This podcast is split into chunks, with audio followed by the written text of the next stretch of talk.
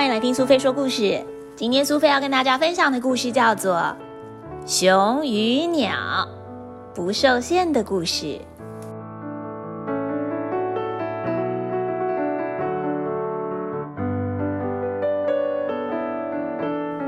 有一天，有一只大灰熊，它看到了一栋民宅，它想闯进去看看有没有好吃的蜂蜜。翻翻找找的，好像没有什么收获，却在房屋的一个角落听到有一只黄色的小鸟唱着好听的歌。小鸟的声音实在太好听了，大熊忍不住走近看了看这只在笼子里的小鸟。大熊心里想：小鸟唱歌唱得这么好听。却被困在这个小小的笼子、小小的房子里，实在太可怜了。我一定要带它离开。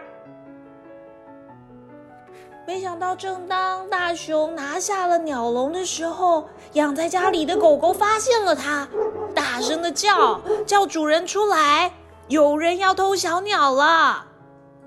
不不不，并不是有人要偷小鸟，而是一只巨大的熊。大熊叼着有小鸟的鸟笼，赶紧往森林里面跑，跑了又跑，跑了又跑。房子的主人和那只狗一直追在后面。森林里又黑又湿又冷，大熊该带着小鸟躲到哪里去才好呢？好不容易找到了一个树丛，大熊叼着有小鸟的鸟笼蹲了下来，想要躲避屋子主人还有狗狗的追查。大熊踩着一只独木桥过河，叼着他心爱的小鸟。走过桥之后，还不忘赶紧把这座桥给拆了。好让农场的主人还有狗狗没办法跟过来，终于摆脱了农场的主人跟狗，大熊成功的救出了小鸟。在笼子里的小鸟看起来很开心，但是大熊还是不知道该拿小鸟怎么办才好，是该把它放在森林里面吗？但是没想到，放在森林里面的鸟笼竟然遭受到了幼鼠的攻击。幼鼠叼起了鸟笼，想要吃小鸟。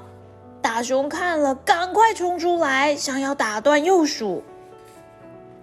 于是大熊又叼着鸟笼，继续往未知的旅程前进。他真的不知道到底该把小鸟叼到哪里去才好。要怎么样，小鸟才会开心了？就在一片一望无际的青青草原上，大熊觉得就是这个地方了。小鸟一定会喜欢这里。他试着用爪子还有牙齿勾破了鸟笼。小朋友，你猜猜看？小鸟跟大熊接下来怎么样了呢？是飞上了青天，还是变成好朋友，永远在一起呢？本来两个不相关的生命，因为闯进了一间农舍而有了关联。大熊跟小鸟之间的友谊，是不是也像小朋友跟你的好朋友一样呢？照理来说，大熊应该是会把小鸟当成食物吃掉的。不过，小鸟美妙的歌声让大熊深深的受了吸引，深深的喜欢，而带着小鸟离开了本来的家，希望能够让它有不一样的日子，不一样的生活，能够天天都开开心心的唱着好听的歌。希望你喜欢今天熊与鸟的故事，也试着写出自己不受限的故事吧。